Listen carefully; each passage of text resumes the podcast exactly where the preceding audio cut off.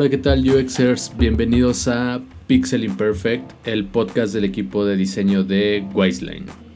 El día de hoy estamos llevando este episodio Sonia. Hola a todos, bienvenidos. Eh, yes. Hola a todos, después de hace mucho. sí, creo que, creo que todos extrañábamos estar eh, en un episodio, pero estamos haciendo un buen, buen episodio como para, para volver a, platicar de... Eh, el tema. Creo que es eh, uno que nos gusta mucho en particular a, nosotros y además de que nos gusta, eh, pues vamos, no es una opinión, sino realmente sí es un, un tema muy relevante y es un tema que da muchísimo de qué, de qué estar platicando y creo que cuando lo estábamos planeando, uno de los comentarios más comunes fue que eh, era demasiado tema para abordar en un solo episodio, que cada, cada parte de este tema daba para un episodio más. Entonces, eh, sin dar más rodeos y preámbulos, el día de hoy vamos a hablar de cómo diseñar para un mejor mañana. Ese es el, tema de hoy, eh, diseñando para un mejor mañana. Eh, no tanto, o tal vez sí, un poco tocaremos esa parte en, cuanto a lo tecnológico, pero más allá de, de, lo técnico y de, y de, de nuevo, ¿no? De, la tecnología punta y ese tipo de cosas, es realmente irnos hacia la inversa, ¿no? Irnos hacia los principios de cómo y por qué diseñamos y, algo que de pronto pasa hasta, no que pase desapercibido, quedamos por, por omisión, pero pocas veces revisamos a conciencia, es la ética en el diseño. Que es bien, bien importante y muchas veces nos quedamos en la parte superficial, pero hoy no va a ser el caso. Hoy vamos a platicar un poquito más sobre qué es la ética en el diseño, cómo se puede aplicar y cómo podemos nosotros ser parte activa de, este pilar del diseño. ¿Tú cómo, cómo definirías el... o bueno, no cómo definirías la ética, sino cuál es tu, tu perspectiva respecto a la, a la ética en el diseño, Sonia? Pues, suena como súper fácil, ¿no? Decir, ah, sí, ética en el diseño. Ah, pues simple, diseña de manera ética. y en teoría eso podría responder un montón de preguntas, pero cuando comienzas a desglosar todo, es donde vienen las preguntas. ¿En qué me debo enfocar para diseñar de manera ética?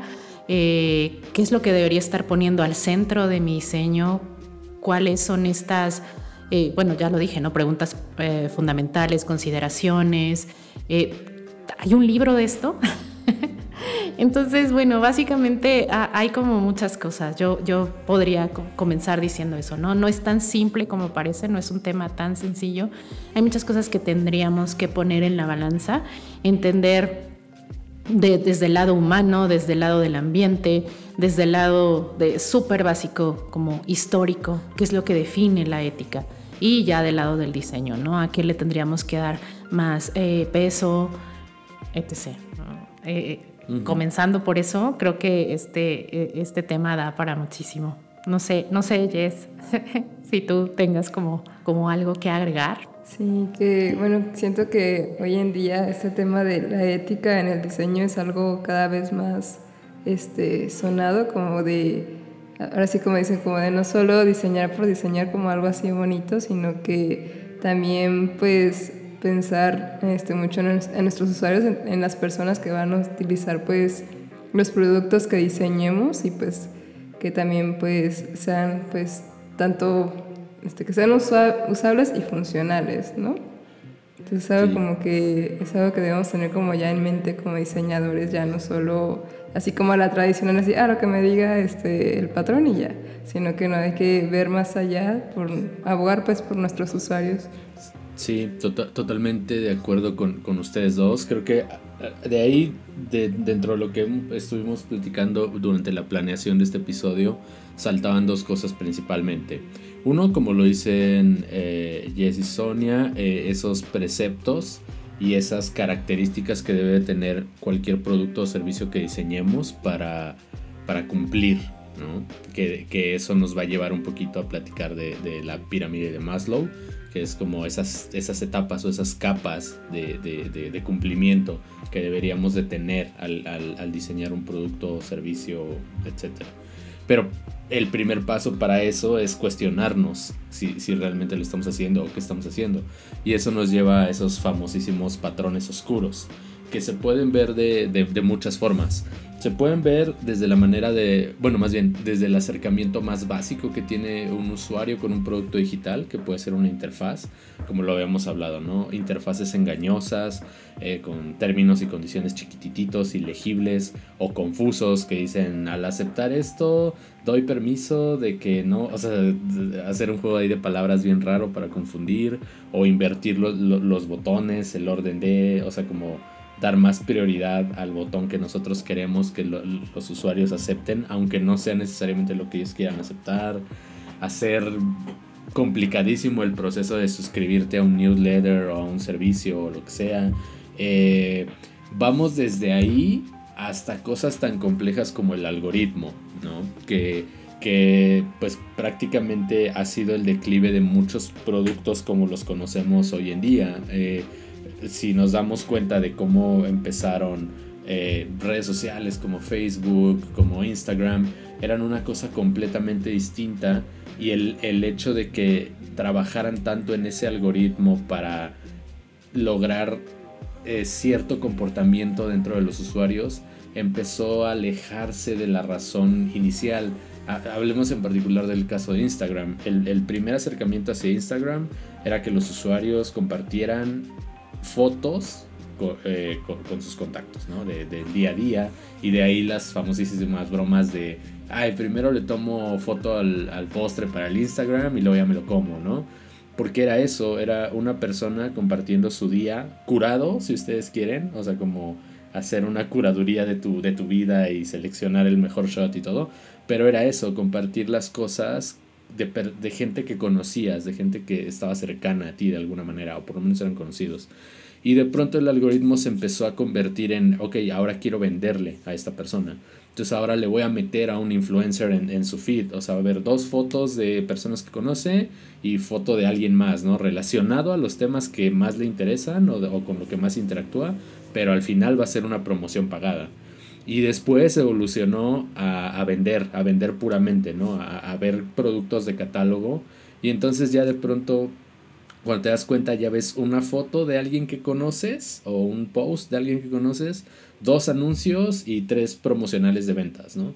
Y, y de nuevo, no es que esté mal, al final... Eh, pues el, el, esta red social está evolucionando para allá, ¿no? Y está queriendo seguir los patrones de venta que está presentando TikTok en China, etcétera, etcétera. Y pues es completamente válido desde el punto de vista de negocio, pero al final sí está alterando la forma en que nosotros interactuamos con. Y lejos de decir, bueno, pues no compro o no veo o no veo anuncios, eh, pues de por sí empiezan a generar como otras reacciones distintas en, en, nuestra, en nuestro comportamiento y en nuestra cabeza. O sea, si antes nos daba como un poquito de, de fear of missing out el decir, ay, fulanito ya anda en, en un yate pasándola a todo dar y yo aquí en la oficina tecleando, pues ahora, ahora va a ser como, güey, vi una bolsa carísima o vi un no sé qué que cuesta tantos miles de tantos y no me lo puedo comprar y lo vi en, en o sea, empezamos a, a, generar como todavía más ansiedad de la, que, de la que ya podríamos. Y es algo tan simple como, por un lado, la compañía quiere vender, pero no se da cuenta de todo el estrés y de toda la, la, la, la, cadena de emociones que puede eh, desencadenar en un usuario final. ¿Ustedes tienen como algo parecido que hayan visto como de esos patrones oscuros o, o, o algo similar, algún comportamiento como el que acabo de escribir? Sí, pues igual esta, este enganche, esta adicción a los likes, ¿no? Al final también es un comportamiento eh, que es sumamente pues sí, tal cual. Hay gente adicta a, a, a estar eh, subiendo cosas, subiendo fotos y revisando quién le dio like, quién lo está siguiendo. Y es al final una, una tal cual, es adictivo. Y también el bullying, ¿no? Que al final estaba, eh, o sea, diseñas algo para determinado, porque estás esperando determinada respuesta y siempre nos enfocamos como diseñadores de repente en el happy path, pero no nos preguntamos qué podría pasar. ¿No? Y, ahí está, ¿no? Eh, el like originalmente fue así como, ah, pues está chido, la gente que, que está cercana a ti va a decir, ah, qué padre, que te está yendo bien, ¿no? Pero además se pensó en que quizá eso iba a generar pues un, un, rush de dopamina y que todos iban a ir tras eso. Correcto. Entonces, bueno, ese es como el, el ejemplo que a mí se me ocurre eh, en este momento. Y también me pongo a pensar de que tanto es así de que se pelean por los likes que, por ejemplo, Facebook, ya ven que antes existía solo el me gusta y el comentar, ¿no? Y bueno, no me acuerdo hace cuántos años empezaron a implementar como como más reacciones en las, en las publicaciones, ¿no? tanto fue la necesidad de que tal esta gente buscaba tantos likes que era como de, bueno, ya tal vez no solo los likes les satisfacía, sino que necesitaban más reacciones, ¿no? Para saber en realidad si algún contenido les, o, les gustaba o les encantaba, ¿no? Entonces como de generó como esa también adicción. Y también creo que, como mencionamos, ver los este, comerciales que luego te aparecen así como en en videos de TikTok o hasta en YouTube, es como que hasta la experiencia de ver un video, este, creo como que ya no te lo hace como, o sea, como que, que sientes como o sea, como una experiencia así como muy bonita al ver ese video, sino que es como de, ay, ya metí un comercial, ¿no? Y le das skip al comercial o le, o le vas acelerando a los minutos para pues saltarte el comercial, ¿no? Como que de cierta manera es como de, ya se vuelve pues algo cansado ver tantos ads en todos lados. Sí, y, y algo que, que también es, es, bien chistoso cómo empezamos con este camino, sobre todo en el entretenimiento. Digo, y también las redes sociales ya forman parte de ese entretenimiento, ¿no? Ya, ya no es solo una red social, como lo dices, Jess. Y, y lo empezamos como alejando, alejándonos un poquito de los medios tradicionales, o sea, de la televisión abierta, del cable, precisamente por eso, porque era de, no tengo la libertad de escoger qué quiero ver, me tengo que fletar anuncios de pomadas, de cosas que ni al caso, cosas de cocina, de, o sea, utensilios de cocina chinos, de que no se rompe y la frega de tal, ¿no? Y, y nos fuimos alejando de eso hacia el streaming, como Netflix, como Disney Plus, como todas las plataformas que hay. Ahorita ya hay plataformas de todos lados, ¿no? Eh, y en este caso YouTube también, que fue como un gran parteaguas en ese sentido, de, ah, bueno, hay creadores que están subiendo contenido todo el tiempo y no, y no hay anuncios y puedes ver lo que tú quieras, on demand, tal, tal, tal, tal, tal. Y ahorita ya estamos recayendo otra vez en eso, como tú lo dices, de, ¿quieres ver un video? Ya te cayeron tres anuncios. Pero ahí viene la parte diferente de los medios tradicionales y de cómo de nuevo, ahí es donde, donde ya vamos a, brincar un poquito hacia esa pirámide que no estamos respetando. Porque, de nuevo, algo que fue diseñado para optimizar cosas y para mejorar experiencias y sobre todo para predecir eh, eh, comportamientos, que, es el algoritmo, el famoso algoritmo. Eh, la intención era buena, ¿no? Era personalizar lo más posible la experiencia de una persona navegando por internet, por lo que sea. Pero el, algoritmo se ha vuelto tan efectivo y tan sofisticado eh, que sí, ya nos tienen bien estudiados. Y, no lo digo de una manera fea, al contrario. Sin embargo, eso está jugando ya en contra, porque lo, lo más grave que nos puede pasar como ser humano, porque al final del día somos animales sociales, lo más duro que nos puede pasar es estar aislados, porque eso nos altera muchísimo los comportamientos, empezamos a tener una variación en, nuestras emociones, etcétera, etcétera. Y el chiste es que el algoritmo lo que está haciendo es aislarnos digitalmente. Eh, estamos escuchando recomendaciones de la música, basados en la música que nosotros nos, nos gusta escuchar. Entonces estamos como en un loop y, de pronto ya es como de, bueno, esto ya lo escuché o esto se parece mucho a lo que a mí me gusta y tal. Y es por eso, porque el mismo algoritmo está buscando satisfacer esa necesidad de, de feed pero con base en nuestras preferencias. Y lo mismo para ver un video en YouTube. Es como, ah, bueno, si interactuaste con este video de gatitos, ahora te voy a mandar más videos de gatitos. Entonces todo tu contexto se vuelve videos de gatitos, ¿sabes? Y empiezas a perder esas otras perspectivas que pudiera haber. Y es muy peligroso porque, porque cuando, cuando ya empiezas a tener tan presente el internet en tu vida como para educarte, para entretenerte, para interactuar con la gente, el hecho de estar aislado en esas cámaras de eco es peligrosísimo porque incluso hasta te puede llevar a tener una postura política o social mucho, muy radical y mucho, muy sesgada precisamente por, por esas cosas. Sí, justo. O sea, eh, eh, o sea lo, que está generando ahora son sesgos. en lugar de unir, está, está generando como estas divisiones. Y justo volviendo a, la pirámide de, Maslow, eh, una de las cosas que, me gustó muchísimo de, un, de, un blog que justo es acerca de diseño ético era esta traducción de la pirámide de Maslow a cómo, a cómo diseñar de manera ética. O sea, cuáles son las cosas que deberíamos tener en el radar para comenzar nuestro proceso de diseño, ¿no? Y entonces pues como sabemos, la pirámide de Maslow justo empieza así, ¿no? De las necesidades más básicas hacia, hacia o sea, lo que no, lo, más básico, lo que no podría faltar, hacia, hacia lo que ya es eh, pura experiencia, ¿no?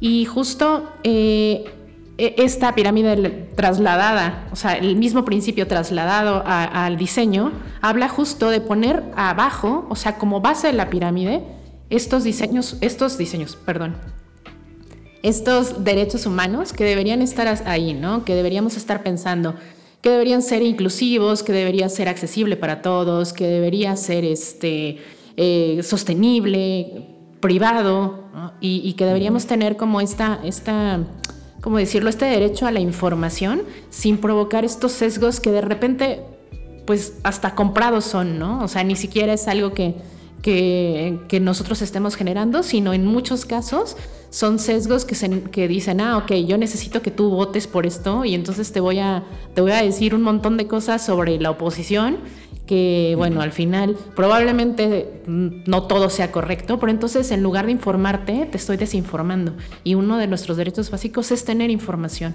¿no? O de repente inundarte de tanta información que no sabes ni siquiera de qué manera ser lo suficientemente crítico para consumir la información que deberías o tener eh, esta, ah, pues este filtro. Sí. Y ya de ahí la, pirámide va subiendo. Y justo una de las cosas o una de las bases que deberíamos todos tener a la hora de diseñar es pensar en, en, la base de la pirámide, ¿no? Cómo hacer que nuestros diseños sean sostenibles, es decir, eh, ¿Qué harías si tu cliente fuera el planeta? ¿no? Tu diseño cumple con todas las normas eh, de un diseño que es este, circular o no. ¿En qué parte estás diseñando para una este, obsolescencia programada quizá? ¿no? ¿Es accesible? Eh, ¿Todas las personas pueden tener acceso a él o le estás poniendo trabas para que no entiendan lo que estás compartiendo?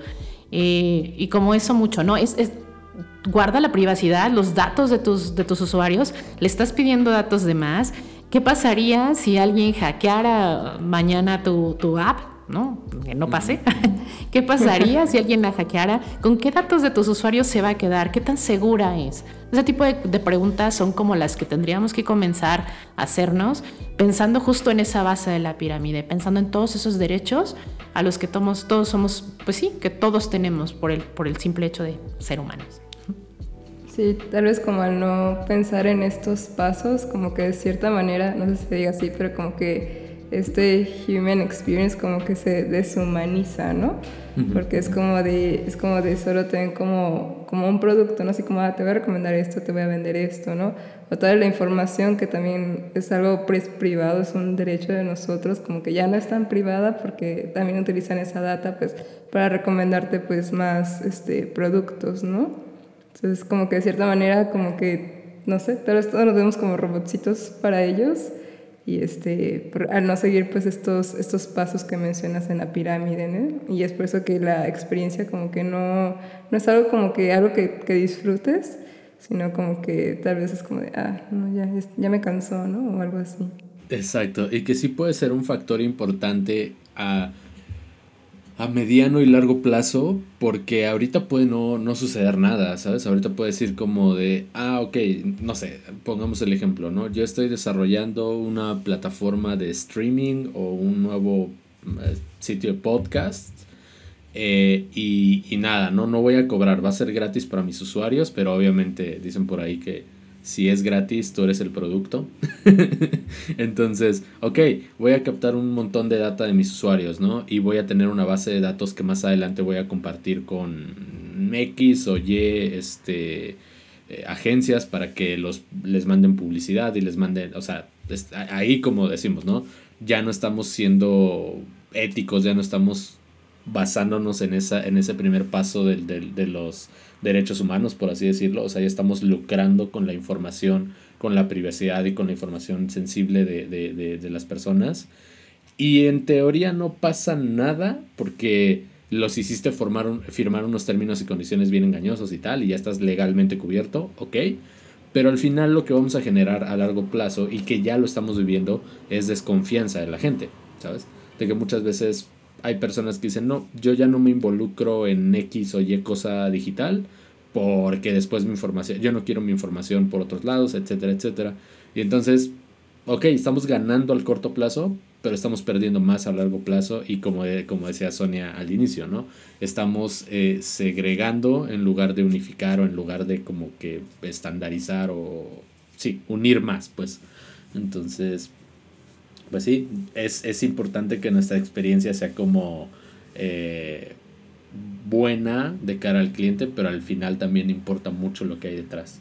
Sí, bueno, también iba a agregar que, y también como se hacen estos sesgos, este, también pues otro tipo de personas también quedan como aisladas, ¿no? O sea, como que tal vez ciertos productos se hacen para personas muy en concreto y tal vez para otros usuarios este, ya quedan más sesgados, ¿no?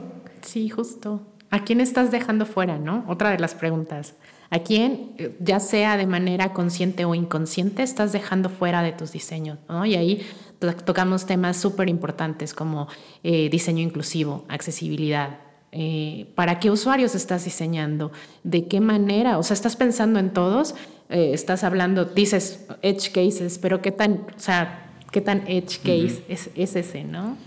Sí, que, muchas veces, como tú, tú lo mencionaste ahorita, eh, eh, el diseño inclusivo también es algo que de pronto decimos, ah, sí, sí somos bien inclusivos porque, pues, eh, porque usamos este material design, ¿sabes? en nuestras interfaces. Y es como, ok, sí, pero va mucho más allá. Hay, muchas cosas como que estamos de pronto dejando de lado. una parte es como, como bien lo decimos, ¿no? La usabilidad. Ok, tu producto puede ser, o sí, tu producto digital puede ser usable, pero no necesariamente está siendo inclusivo. O sea, puede ser que el hecho de que tú quieras resolverle la necesidad a un público en específico, le esté cerrando la puerta a otro o, o a potenciales nuevos usuarios.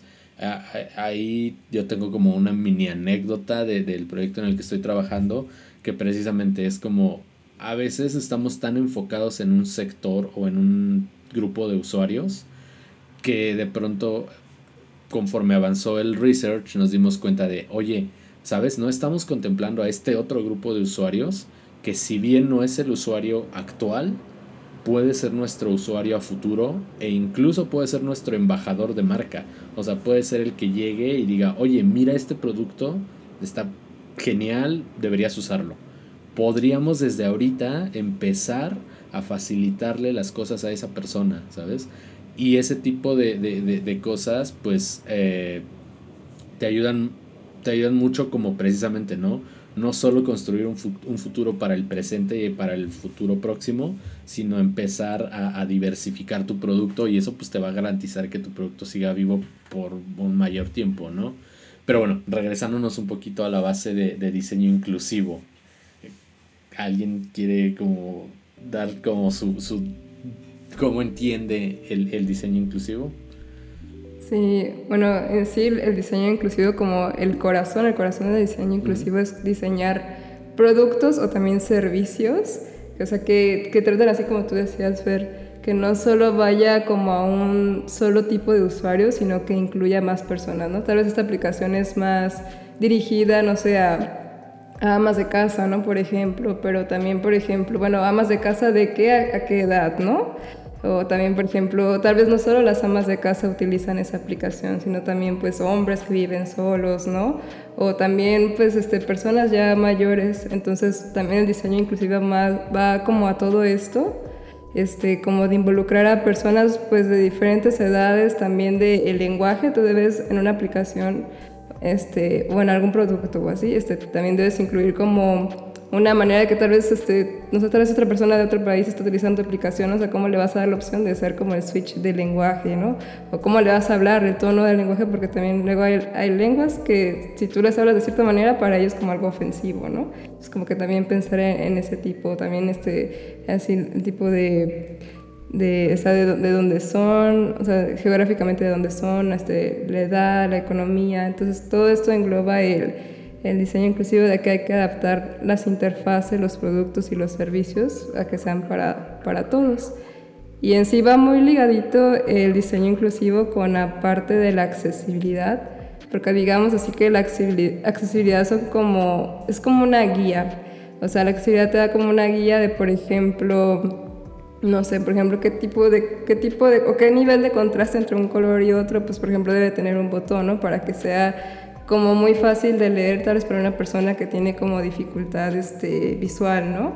Son como esos guidelines que nos dan, pero o sea, como que el diseño es inclusivo es como, haz de cuenta como, como la puntita de la pirámide y ya la accesibilidad es como, como algo que va también de la mano con el diseño inclusivo. Sí, va, va como muy ligado, ¿no? Estamos hablando de diversidad, y diversidad en todo lo que eso signifique.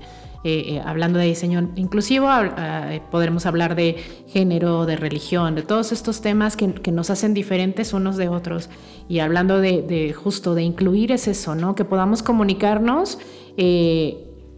Y, sin ningún problema, a, pesar o gracias a estas diferencias también, ¿no? Y la accesibilidad, como dices, ya son estos estos lineamientos, ¿no? Porque pues, como, como platicabas, Fer, hace un ratito, ¿no? O sea, estos dos temas dan, solamente esos dos, dan como para un ratote, porque accesibilidad y, bueno, esta necesidad de que todos sean capaces de, eh, de, interactuar de manera sencilla con tu, con tu producto o servicio, implica que muchas personas, por ejemplo, eh, puedan hacerlo, puedan interactuar con tu app, con tu servicio, es decir, si tienes escaleras, si tienes rampas, eh, si, tu aplicación tiene contraste o no lo tiene, si, este es, fácilmente leído por un lector de pantallas, todo ese tipo de cosas son las que tendrías que estar pensando a, la hora de diseñar con, eh, con la accesibilidad en mente, ¿no? Y no es algo que debas poner al final de tu diseño, de tu proceso de diseño, eso es algo que debería ser el core de, de, tu trabajo como diseñador. Al centro, eh, pensar en, eh, y, ahorita saltamos ese tema, perdón, ya, mi cabeza. Eh, al centro, las personas, ¿no? E, es decir, ok, e, esta app la va a poder usar una mamá que va a tener una, una, este, que va a tener a su bebé cargando en una mano y que la bolsa en otra sí puede utilizarla, o alguien que tiene una fractura puede utilizar la, la este, eh, la app sin ningún problema y la puede usar alguien con, problemas visuales o alguien que está debajo del rayo de sol y, navegando en su celular, ¿no? Porque ese tipo de, bloqueos que tenemos todos al interactuar con algo pueden ser temporales o pueden ser circunstanciales, ¿no? Entonces, eh, ese tipo de cosas deberían estar en el centro del diseño, preguntárnoslo desde el inicio, ¿se puede usar? ¿No se puede usar? ¿Qué puedo hacer yo para que esto sea más sencillo de usar? Para alguien en tal y tal y tal condición, ¿no? Visualizar todos esos casos y cómo, cómo eliminar barreras, porque eso es lo que tendríamos que estar haciendo, eliminar estas barreras. Sí, lo bonito de, iba a decir como lo bonito del diseño pues inclusivo, es que como mencionan, o sea, no, no es solo como de ah, una aplicación, solo se le puede aplicar diseño inclusivo, ¿no? Sino que va pues en realidad a, a todo lo que nos rodea, o sea, Puede ser una etiqueta de, una ropa, puede ser la etiqueta de unos colores, ¿no? Porque, bueno, por ejemplo, este, en, TikTok yo sigo a una persona que ella tiene como una discapacidad visual, ella solo puede ver en blanco y negro. Entonces, como muy interesante porque, por ejemplo, ella una vez fue a una tienda a comprar pinturas entonces decía que había pinturas que ya no sabía pues cómo interpretar el color, ¿no? Porque decía como, no sé, por ejemplo, una pintura se llama algodón de azúcar, ¿no? pues ella como jamás ha visto pues cómo es el color de un algodón de azúcar, pues se queda pues no, no sé qué color es, ¿no? O sea, no sé si será un verde o un rojo o así, ¿no? Entonces como que tal vez, decir, de las pinturas hubiera tenido como esa parte en mente del diseño inclusivo, tal vez hubiera llamado de una manera más sencilla al color para que también pues las personas que tienen esa este, pues, discapacidad visual este, pues puedan interpretarlo de una mejor manera. Sí, sí, sí, y va, va, va de la mano mucho, o sea, como que ahora vamos a empezar a hacernos preguntas a la inversa, ¿no? Y, y ese tipo de sesgos aplican mucho también a... ¿Cómo, cómo, más bien, ¿cómo podemos evitarlos nosotros como diseñadores y sobre todo como diseñadores digitales eh, o de producto digital? asumir que porque la mayoría de las personas usan Android, debes de desarrollar primero el Android que el iOS, ¿no? Y es como... Mm, o sea, quitarnos esas, esas eh, cosas que asumimos de pronto. O al revés, ¿no? De que no, pues es que el lenguaje más popular para desarrollar esto es React porque tal, tal, tal, y la tecnología que vamos a usar es esto porque el API es más barata de, de bueno, perdón, más fácil de implementar, por ende vamos a hacer el desarrollo más barato de, de ta, ta, ta, ta, y es como sí, pero no todos los sistemas eh, de tiendas que vamos a impactar tienen esa tecnología y es como, entonces ahí ya no estás incluyendo, ¿no? Estás como lo mismo, segmentando con, con la tecnología y en lugar de hacerle accesible o, hacerle fácil ese camino a la gente a usar tu producto y mejorarles el día, los estás dejando de lado. Entonces, una vez que ya platicamos un poquito sobre las bases que tenemos que tener nosotros para, para construir un, un, producto o servicio, eh, que son precisamente esta pirámide de Maslow, evitar estos patrones oscuros, ahí estamos construyendo un poco mejor de cara al usuario, pero la pregunta es, ¿deberíamos detenernos pensar de cara al usuario o podríamos ir más allá? ¿Ustedes qué dicen? Tan, tan, tan, tan. cine ir más allá. Sí, siempre, siempre al infinito y más allá, ¿no? Sí, porque eso nos lleva al otro tema que estuvimos ligando con, con este episodio, que es el diseño centrado en el planeta que para mí cuando lo empezamos a platicar sí fue un concepto nuevo que me hizo sentido, pero que yo no estaba familiarizado con. Entonces, ¿qué será el diseño familiarizado en el planeta? ¿Quién sabe? Vámonos. ¿Quién sabe? Ya no platiquemos de eso. sí, es este, por ejemplo, pues es una, pues sí, sí es nueva, sí es como una nueva filosofía este, por ejemplo, este Don Norman, el que acuñó el nombre de, de Human, Human, bueno, Human Centered Design, él ahora como que se replanteó, o sea, el significado de Human Centered Design o User Centered Design, ¿no? Porque sí hace como de, o sea, o sea, no me estoy refiriendo solo a una persona, me estoy refiriendo a, a, todos, ¿no? Y después fue como, bueno, no me estoy refiriendo a solo las personas, sino en sí a, a todo lo que nos engloba, o sea, a nivel como ya de, del planeta, ¿no? Como nuestras acciones también no solo afectan a los usuarios o a otras personas, sino también cómo afectan a nuestro ecosistema, a nuestro ambiente. Entonces, como que sí, sí, él se replanteó esa definición y fue que lo llamó como, como esta parte, como, bueno, Planet Central Design, y tiene otro nombre que ahorita no, no me acuerdo muy bien, creo que sí, creo que sí es Human Centered Design, ahora como lo, como lo nombró, pero sí va más enfocado a eso como de, o sea, pensar como en un todo, o sea, como no solo una persona, sino como, como empezar a pensar en todos como comunidad y también cómo nuestras acciones impactan este, más allá o algo así, es lo que entendí. Sí, justo. O sea, es como esta, este replantearnos la perspectiva, ¿no? Así, la, la perspectiva antropocéntrica. Y justo hay, hay muchos problemas eh, sucediendo en el mundo, ¿no? Eh, uno de ellos justo es eh, el cambio climático y, y, pues mito, realidad, ¿no? es un tema a discutir. Pero al final, como diseñadores, deberíamos estarnos haciendo justo esa pregunta.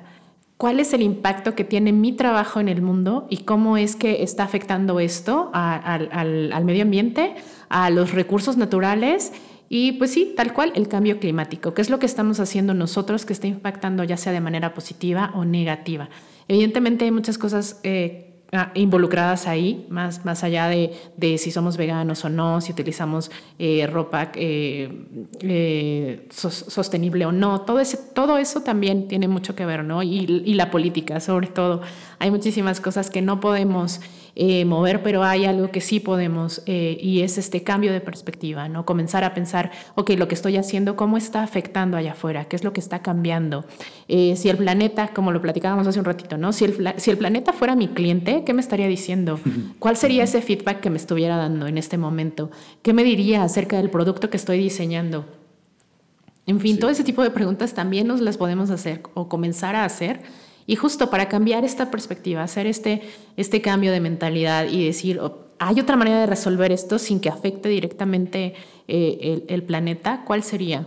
Sí, sí, sí, y, y, va ligado un poco como el cómo empezamos este episodio, ¿no? Que es, ok, no solo diseñes algo eh, como que para satisfacer la necesidad de negocio, sino también piensa, sé más empático y piensa en, en el usuario y ahora es como, bueno, y ahora sé otro poquito más empático y piensa en, cómo estamos impactando de nuevo, ¿no?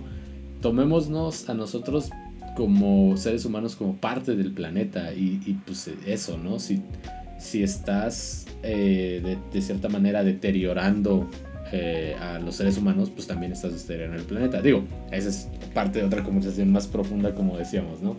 Otro, otro episodio del podcast. Pero lo más importante es eso. Eh, yo, a mí me, cuando estuvimos platicando este tema, recordé mucho sobre la... sobre ese, ah, en particular, el aspecto de, de cuánta energía y cuántos recursos energéticos consume minar criptomonedas, que es muchísimo, o sea, se necesitan servidores dedicados y cantidades bestiales de, de energía. Eh, y, eso es ahorita que no, que sigue siendo métodos de pago o monedas o, intercambios descentralizados, no oficiales, que es como solo de algunas personas. Pero si de verdad eso se mueve como se espera que se mueva y cada gobierno o cada entidad eh, económica empieza a adoptar una criptomoneda o varias criptomonedas o lo empiezan a hacer parte de algo ya más global, más global de lo que ya es, pues de nuevo, ¿no? La, la, huella de carbono que va a dejar eso va a ser impresionante. Y es como, ok, vamos a tener una economía muy fuerte y muchos bitcoins y muchas monedas y lo que sea. Pero nos vamos a estar acabando el planeta con esas emisiones de dióxido de carbono y, y todo, como, a ver si que todo para qué, ¿no? O sea, ¿de qué nos va a servir tener un sistema monetario descentralizado si ya nos vamos a haber acabado el planeta? Y lo mismo, ¿no? O sea, también los hábitos de consumo que estamos eh, de pronto eh, promoviéndonos, o sea, eh, es parte, muchas de ellas son cosas que, que no nos pudimos haber dado cuenta hasta que ya están aquí. Como por ejemplo, explotó pandemia y con pandemia explotó e-commerce y tuvo un crecimiento acelerado de eh, lo que estaba prospectado en cinco años se hizo en uno solo, ¿no? O en menos de un año. Y pues en, en, cuestión de números lo celebras muchísimo y en cuestión de adopción lo celebras todavía más. O sea, ya tienes más usuarios, la gente se volvió más, más adepta a, a comprar en internet. Pero con eso viene también, ok, ¿cuánto estamos gastando en, o bueno, sí, gastando en el sentido de cuántos recursos se van en distribución, en almacenaje, en paquetería, en cartón. O sea, ¿cuántas veces pides una cosita de 8 por 10 centímetros y te llega en una caja de 20 por 20? Y esa caja fue usada solo unos, unas horas, ¿sabes? Y después ya, ¡pum!, para afuera. Entonces, todo ese tipo de cosas va relacionado con lo que hacemos nosotros en tecnología. Es como, ok, quieres potenciar un e-commerce, pero también considera que potenciar ese e-commerce va a representar eh, cierta, cierto impacto en el planeta. Entonces, seamos más conscientes de cómo lo estamos haciendo y cómo podríamos optimizar esos, esos procesos. Sí, y, bueno, eso hablando del lado, eh, del, lado de sostenibilidad, ¿no? Me voy a mover de nuevo un poquito hacia el lado humano y también pensando a todos esos que se, que se quedaron fuera porque no tenían acceso a, la tecnología, ¿no? O sea, Eh, eso también abrió, bueno, ya existía una brecha, la abrió aún más, ¿no? hablamos de evolución tecnológica, pero también podemos hablar de, todas estas personas que estamos de nuevo dejando fuera y, regresando al punto uno, ¿no? A, cómo, a, quién estás dejando fuera con tus diseños. Entonces, sí, sí son cosas para, para pensar, ¿no? Tanto pensando, pensando en el planeta, qué es lo que estás haciendo, a cuántos estás afectando por este diseño, cuántas personas no se ven afectadas por tu nuevo iPhone, eh, pensando en, cómo se hizo, ¿no? Eh, y eh, cuántos minerales ya no están, o sea, estamos dejando limpio el planeta de ellos, porque pues cada año hay un nuevo, un nuevo modelo. Entonces, sí, hay, hay muchas preguntas que tendríamos que estarnos haciendo justo, tanto de consumo como de diseño. Es una gran responsabilidad que recae en nosotros como diseñadores y también pues como usuarios ¿no? de otros productos. Como realmente también preguntarnos eso, así como de, bueno, mis hábitos de consumo están afectando de qué manera al, al, planeta, ¿no? O este diseño que estoy realizando, de qué manera va a beneficiar a otras personas. Estoy incluyendo como a más, este, o sea, no estoy sesgando o estoy incluyendo, tratando de incluir pues más usuarios, ¿no? Sí, exacto. Sí, sí, y como decíamos al inicio, de aquí se pueden derivar N cantidad de temas que se van a derivar, pero en otros episodios. al, final, al final creo que tocamos algo que, era lo que despertó nuestra inquietud en, este tema, ¿no? El, ¿qué podemos, ¿Cuál es el rol de, nosotros como diseñadores en estos procesos? O sea, creo que sí, sí quedó un, poquito más firme de cómo podemos empezar, ¿no? Si estamos fundamentando un producto o servicio, pues cómo empezamos esos foundations, cómo empezamos con esa brújula de ética y cómo nos aseguramos de, de ok, vamos a recibir ciertos requerimientos y vamos a, tener ciertas peticiones, pero cómo nosotros vamos a encauzar esas peticiones a, que hagan sentido de nuevo, como lo dijimos, ¿no? Con el, con ser responsables con el usuario final, pero al mismo tiempo con su entorno cercano, con su ecosistema y después pues con, el planeta, ¿no?